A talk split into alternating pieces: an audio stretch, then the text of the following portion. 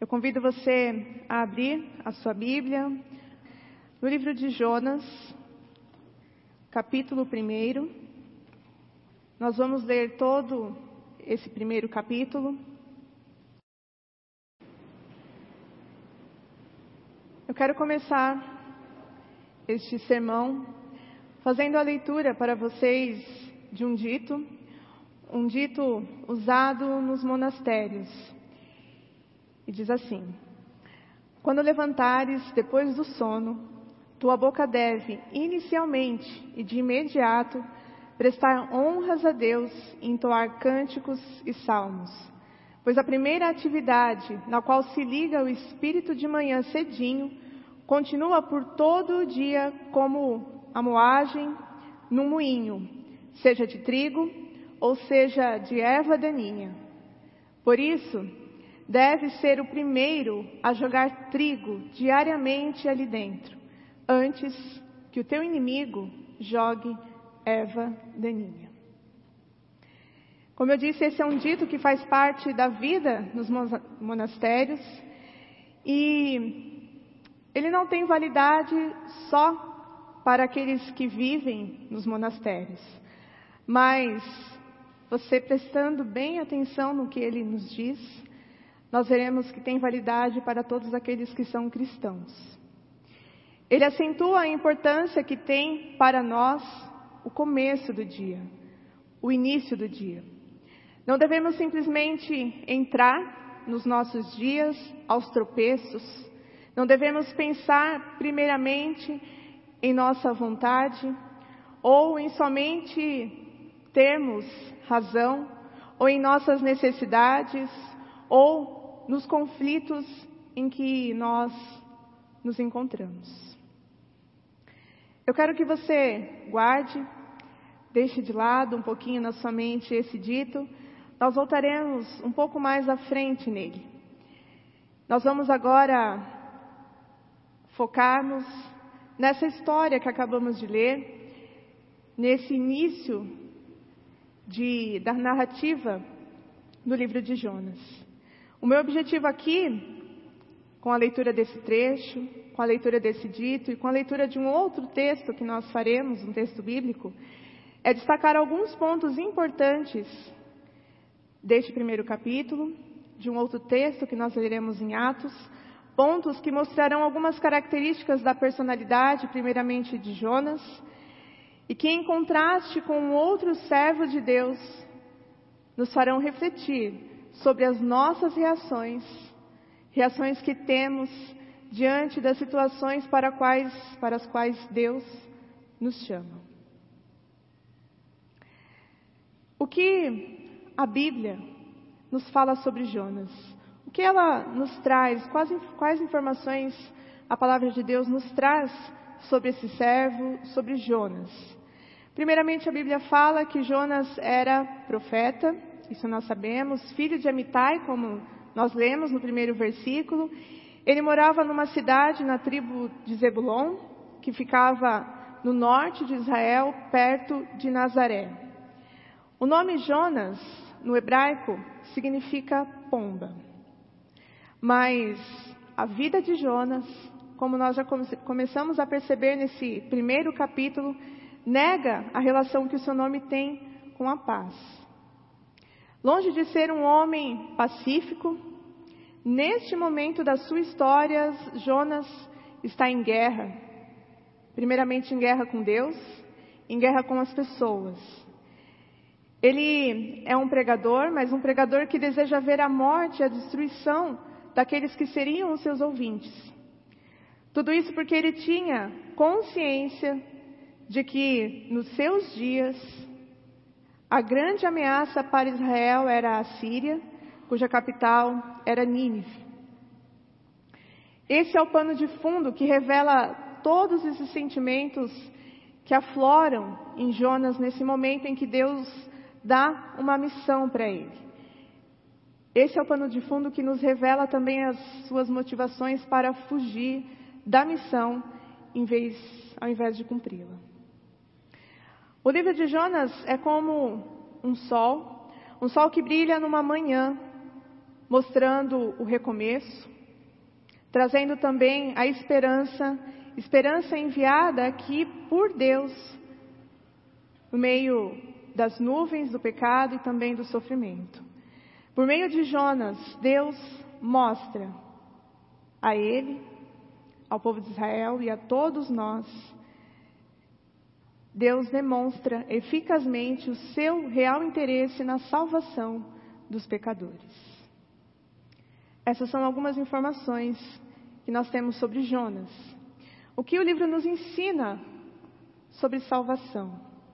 Algumas coisas, mas aqui eu destaco: a salvação é uma dádiva de Deus, recebida pela fé e não obtida pelas obras. Nós sabemos disso. Os ninivitas eram perversos, truculentos, idólatras também. Pelas obras, eles jamais seriam salvos. Não somente eles. Eles viviam sem esperança, mas Deus os amou e enviou-lhes um mensageiro. E eles então se arrependeram e creram na mensagem e foram salvos. Ainda hoje, o método que Deus usa para salvar homens e mulheres é o mesmo. É o mesmo. A salvação ela não é uma conquista da mulher, uma conquista do homem, mas um presente dado por Deus. A salvação não é resultado do que nós fazemos para Deus, mas do que Deus fez pelas nossas vidas. E a verdade central do livro de Jonas é que ao Senhor pertence a salvação. Assim como diz no capítulo 2, versículo 9. Essa é uma das lições que aprendemos logo no início sobre salvação, neste livro. O que o livro nos ensina, nos fala, nos mostra sobre Deus. Primeiramente, ele nos mostra, nos ensina que Deus intervém na história e ninguém pode impedir a sua mão de agir. Mostra também que Deus é santo e que ele não tolera o mal.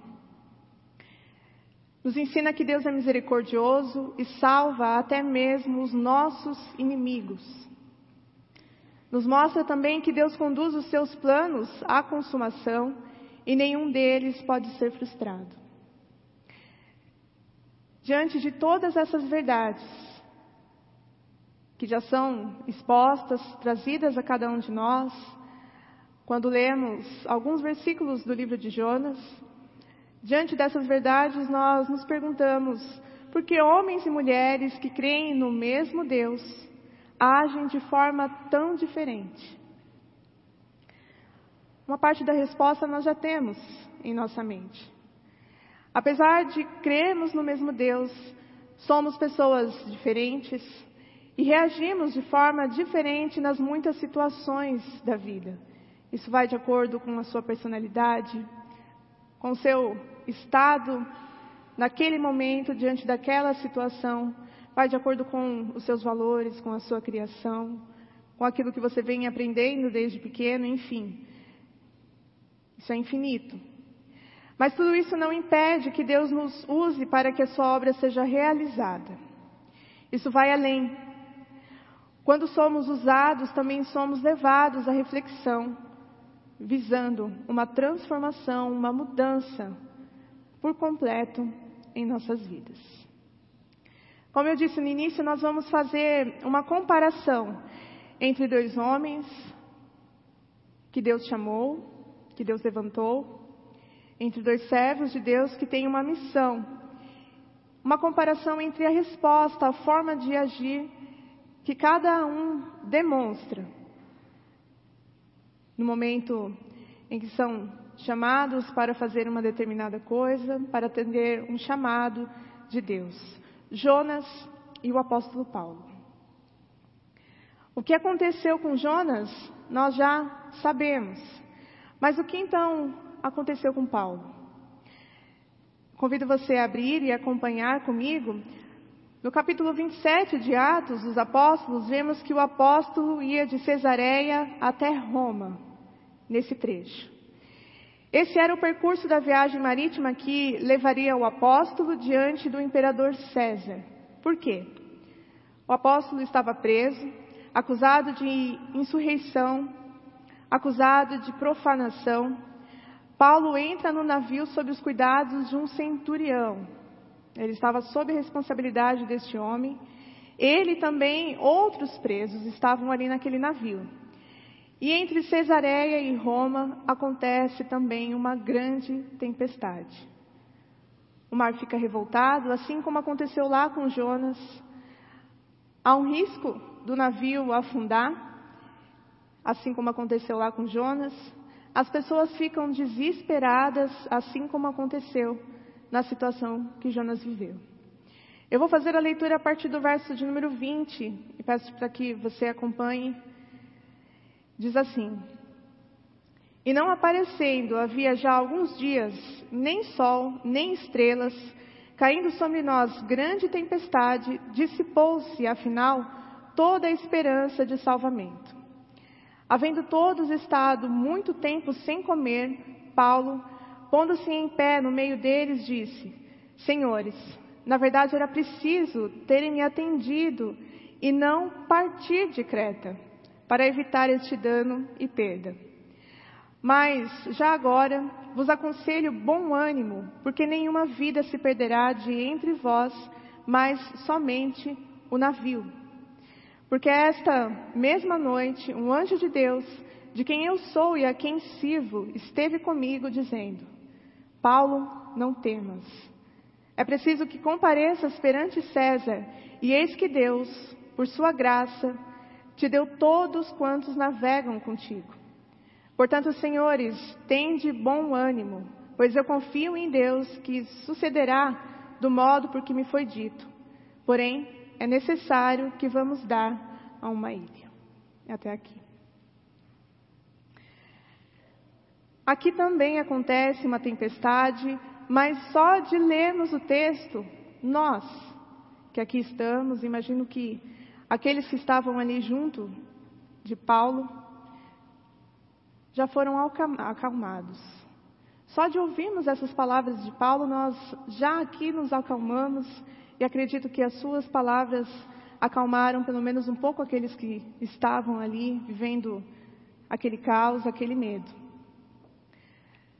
Quais as diferenças que notamos entre Jonas e Paulo, pessoas levantadas por Deus e que tinham uma missão em suas vidas? Quais as diferenças?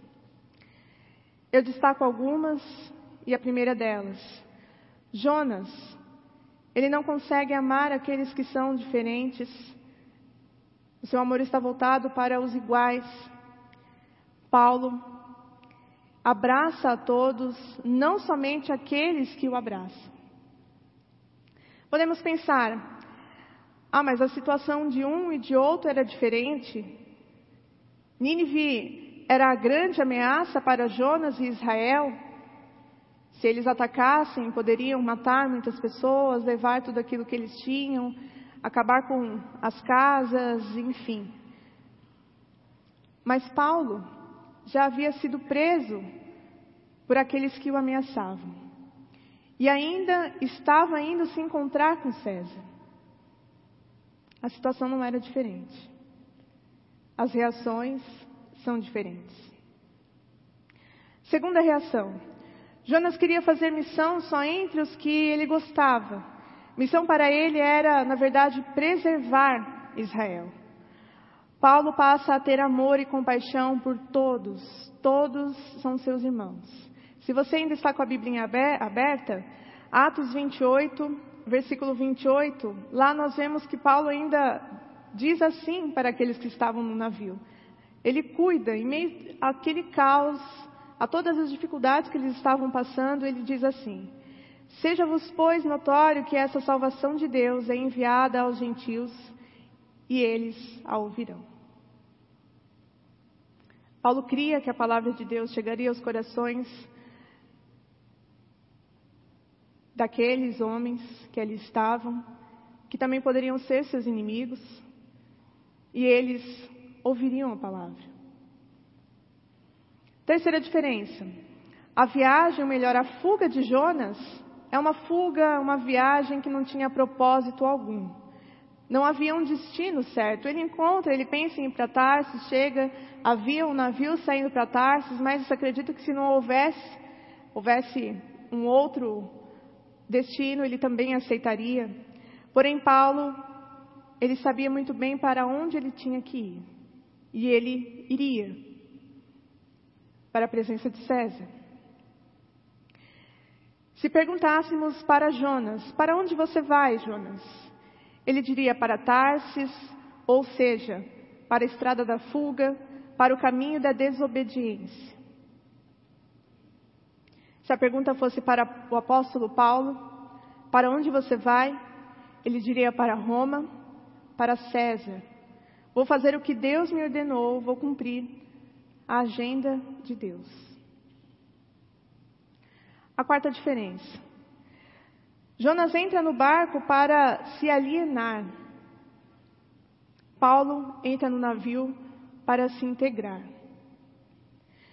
Jonas usa um mecanismo de fuga ali. Ele dorme. Nós lemos isso. Quando começa a tempestade, quando o mar fica revoltado, alguns homens descem para ver, para falar com Jonas, para saber quem ele era e o encontram dormindo. Ele não quer pensar, não quer refletir sobre aquilo que Deus havia passado para ele, então ele foge por meio desse mecanismo. Paulo se integra. Ele conhece a todos, ele conversa, conquista, influencia aqueles que estão no navio, ganha o direito de ser ouvido. Lembrem-se, ele era um prisioneiro. Mas olha quanta coisa ele diz ali para todos aqueles que estavam no navio. Ele aconselha, adverte também, e ainda nos versículos 33, do versículo 33 ao 36 do mesmo capítulo, capítulo 27, vemos o que mais Paulo faz por aqueles homens.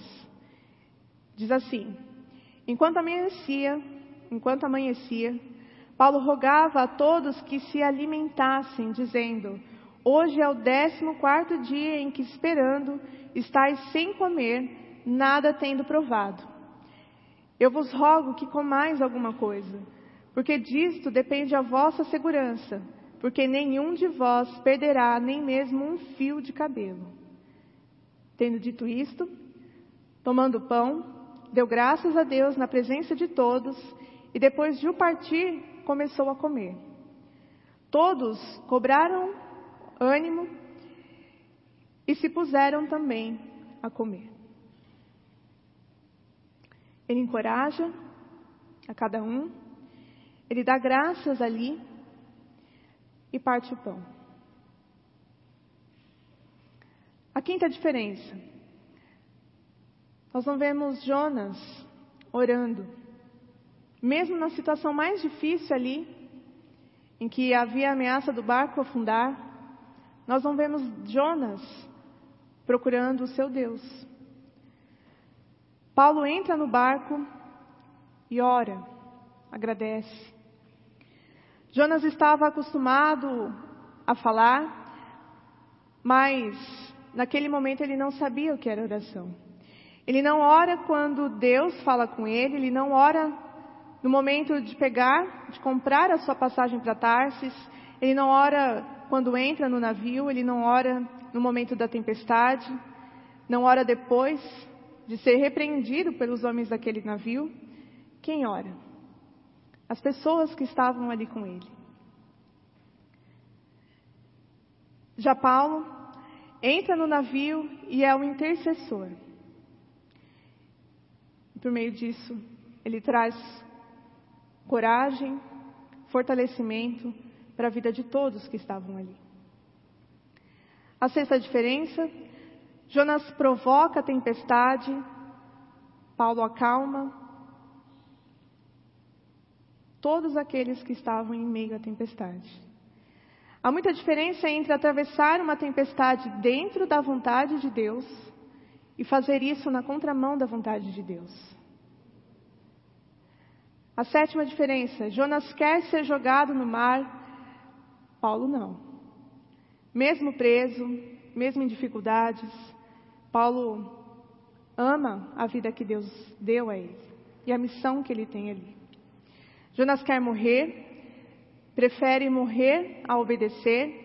Paulo está disposto a morrer para cumprir cabalmente o seu ministério.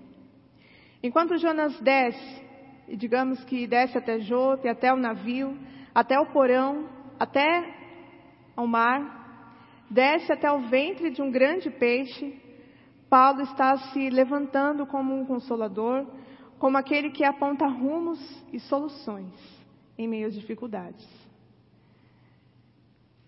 Você pode estar se perguntando o que tudo isso tem a ver com novos hábitos, que é o tema da nossa série.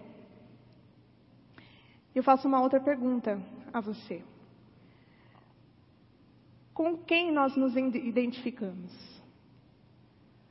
Quais são as nossas reações? Parecidas com as reações de Jonas? Parecidas com as reações do apóstolo Paulo? Estamos nos alienando ou estamos nos integrando para criar elos, integrar pessoas e levar a estas pessoas o que nós temos de melhor, que é Jesus Cristo? Vivemos em guerra ou vivemos buscando a paz, vivemos em paz e assim levando essa paz para todos. Os novos hábitos que eu sugiro, que eu irei sugerir, são para que tenhamos atitudes que revelem a todo instante, em todos os momentos, a luz de Cristo, a luz de Jesus que existe em nossas vidas. Quantos hoje estão fugindo de Deus? Fugindo dos compromissos que Deus tem para a sua vida, fugindo do trabalho, tomando navios para Tarsis e causando tempestades por onde passam para os outros, porque alimentam os seus dias com erva daninha. Ou seja, passam um dia moendo coisas ruins, pensando em coisas ruins e deixando marcas ruins na vida dos outros. Nós sabemos que Deus realizará os seus planos por meio das nossas vidas, apesar de muitas vezes não queremos seguir os seus planos. Jonas fugiu, fugiu, fugiu, fugiu, e mesmo assim, no final, ele cumpriu a missão que Deus havia dado a ele. Apesar então de muitas vezes não queremos seguir os planos de Deus, mesmo assim, ele, os seus planos serão cumpridos. Ele nos usará. Mas melhor é entender qual é a nossa missão e fazer da vontade de Deus a nossa vontade. Melhor é isso. Mas como? Você se lembra, você guardou o dito que eu li no início, eu vou repetir. Quando levantares depois do sono, tua boca deve, inicialmente, de imediato, prestar honras a Deus e entoar cânticos e salmos, pois a primeira atividade na qual se liga o espírito de manhã, cedinho, continua por todo o dia, como a moagem no moinho, seja de trigo ou seja de erva daninha por isso deve ser o primeiro a jogar trigo diariamente ali dentro, antes que o teu inimigo jogue erva daninha. Às vezes, nós mesmos somos os nossos inimigos. Iniciamos o dia já alimentando as nossas vidas, colocando nas nossas vidas coisas ruins, pensamentos negativos, Iniciamos o dia de uma forma que não é boa, e assim o dia não será bom, e o final do dia também não. Que eu sugiro? Adote o hábito de, pela manhã, alimentar o restante do seu dia com todas as coisas que são boas e que procedem do seu relacionamento com Deus. Por exemplo, é um bom ritual matinal quando pela manhã você levantar os seus braços, elevar, elevar os seus braços e abençoar o dia com tudo aquilo que nele há de vir sobre você. Dessa forma, aquilo que caracterizará o dia será a bênção de Deus sobre a sua vida e não o medo de um diálogo, diálogo difícil. E aí, antes do diálogo, você já dá uma resposta, tem uma reação que já não é boa. Ou o medo do conflito que pesa sobre a sua vida, enfim. A primeira sugestão. Inicie seu dia dessa forma. A segunda, um novo hábito ou retome, talvez não seja novo na sua vida, eu espero que não. Ame os diferentes. Tenha compaixão por todos e se isso você fizer, você será respeitado e respeitará.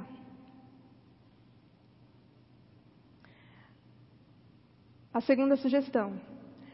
Se você procura motivos para ainda se apaixonar pela vida que Deus te deu, que Ele te dá todos os dias, então descubra e saiba, descubra primeiramente a sua missão, aquilo que Deus tem para a sua vida, o que Ele está dizendo a você, e entenda a importância da sua missão neste mundo. Viva com amor, viva com alegria, porque tudo isso, tudo que vem sobre as nossas vidas é bênção de Deus. É para o nosso crescimento, para o nosso amadurecimento, para que enfrentemos outras situações difíceis, mas de uma outra forma. Porque já passamos lá atrás por outras situações que nos transformaram, nos levaram a transformação para algo melhor ainda. Outra sugestão, que eu espero que você também já faça, ore, coloque Deus no centro da sua vida. Sempre. Busque fazer a vontade de Deus. Pouco, às vezes é difícil. Muitas vezes, sem percebermos, nós estamos colocando a nossa vontade, a nossa vontade à frente fazendo aquilo que achamos que é certo. E muitas vezes saímos atropelando tudo, atropelando as outras pessoas. Em alguns momentos estamos atingindo outras pessoas, não percebemos. Mas para evitarmos tudo isso, busque a vontade de Deus. Como? Voltando no item anterior, ore. Leia a palavra de Deus. Busque intimidade com Deus. Tenha realmente um relacionamento durante todo o seu dia com Deus. E por último, não provoque tempestades, mas acalme as, tempestades que surgirem na sua vida, na vida daqueles que estão ao seu redor. Muitas vezes nós fazemos o contrário. Não acalmamos, pioramos a tempestade, alimentamos a tempestade e não é esse o nosso papel. Nós estamos ali não para isso. Primeiramente para, por meio daquilo que Deus colocar na sua vida, da vontade de Deus, acalmar as tempestades. Concluindo, nós podemos dizer que a nossa vida é como um navio, um navio que tem um destino, que tem uma missão que enfrenta sim terríveis tempestades, mas este navio deve ser um navio que transporta humanidade e que deixa marcas, marcas de amor e obediência a Deus por onde ele passar. Que assim sejam, sejam as nossas vidas, para a honra e glória do nosso Deus. Amém.